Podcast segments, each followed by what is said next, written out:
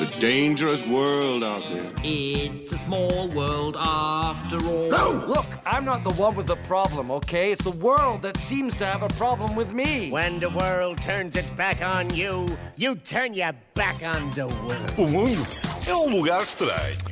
Filipa, Daniel. sabes qual é que é um dos maiores medos do ser humano? Falar em público, medo de andar de avião, Uhum. Estes são válidos. aranhas. Aranhas também, tudo válido. Mas o medo que queria falar era mesmo o medo de envelhecer. Ah, bem sei. Sabes? Sim, eu tenho Com- medo de falar desse medo. Medo de falar do medo de envelhecer, sim, sim.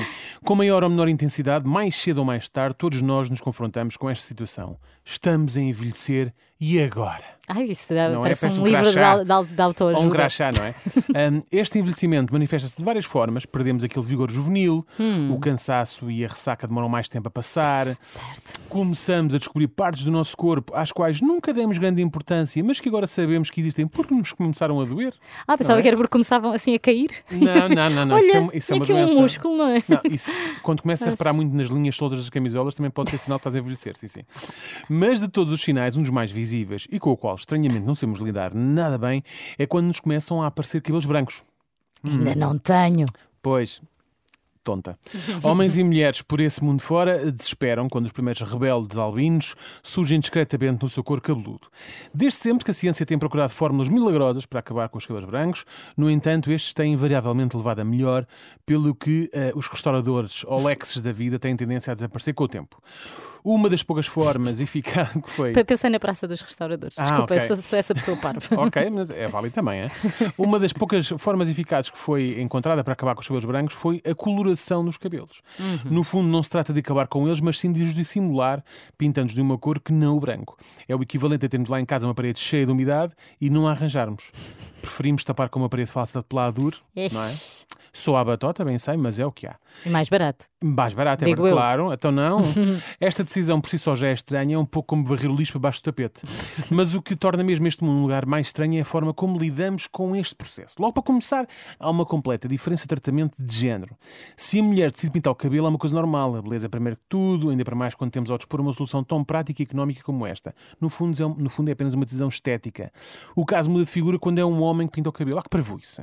Então um homem vai pintar o cabelo? É pouco másculo. Também acho horrível. Mas acho horrível Demonstra- as mulheres terem essa pressão. Para Pronto. começar. Exato. Acho que é sei. aí que está o erro. Mas, mas pronto, é, mas recai muito mais sobre os homens de uma forma geral, eu sinto isso ou não? Não, recai a crítica por pintar, mas eu acho que a crítica até devia ser geral, do género. Para Uhum. Não, que certo. todos termos que pintar, então? Certo, Sim, mas estou a perceber onde queres chegar. Se sentem melhor com o cabelo pintado, tudo bem também. Mas pronto, demonstra, mas diz muito que demonstra uma fraqueza do homem a lidar com o facto de estar a envelhecer, porque Hum. ter cabelos brancos demonstra sapiência e ainda para mais, as pessoas vão facilmente perceber que ele pintou o cabelo e o que é que isso diz sobre a pessoa, não é? Pior, o que é que os outros vão pensar? É, sempre os Isso é que é muito outros. Tal como usamos por diversas vezes a expressão popular, os homens também choram, devíamos acrescentar a expressão, os homens também pintam o cabelo. Concordo. Para dar aqui alguma força. E que tal somos todos iguais, malta? Exatamente, ou rapamos todos. Não, também não é preciso tanto. Não se percebe eh, como é que, para a mesma situação, existe uma avaliação tão dispara em relação ao simples facto de uma pessoa decidir pintar o cabelo. Outra coisa estranha é o facto de existirem pessoas que, quando optam por pintar o cabelo, acharem sempre que as outras não vão reparar. Apesar do cabelo ficar sem os ditos brancos, lá está. E às por- vezes estar pintado de uma cor que é cobre. Cobre, sim, nunca conheço ninguém, não é? E porque o cabelo também fica normalmente brilhante e uniforme, sabes? É, não é? Nem quando nascemos o cabelo está assim.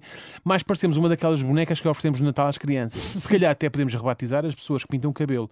Em vez de Rita, vamos começar a chamar-lhe Sandy, não é? É uma boneca. Ou Barbie men- Uma- mesmo. exatamente. Já aquele amigo que não pinta o cabelo porque simplesmente não o tem, podemos continuar a chamá-lo da mesma forma que sempre o fizemos, que é o Nenuco. Não é? é a Nenuco.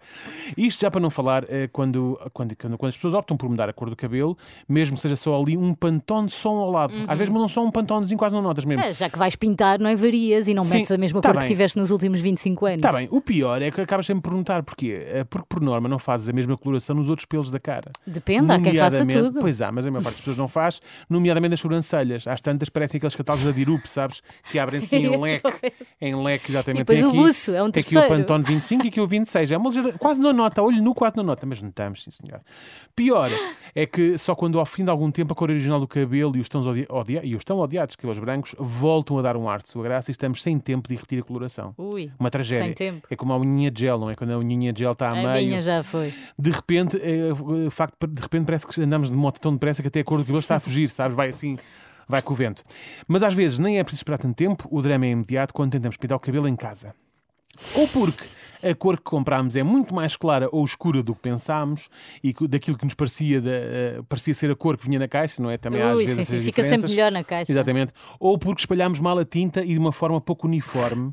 Ou então porque ficou a atuar tempo demais. né? Também acontece, há E acidentes depois assim. tens a testa também dessa cor. Exato, exato, é ótimo, é ótimo. Bom, as pessoas têm que entender que a coloração capilar é como a bricolagem. Nem toda a gente tem jeito, está bem?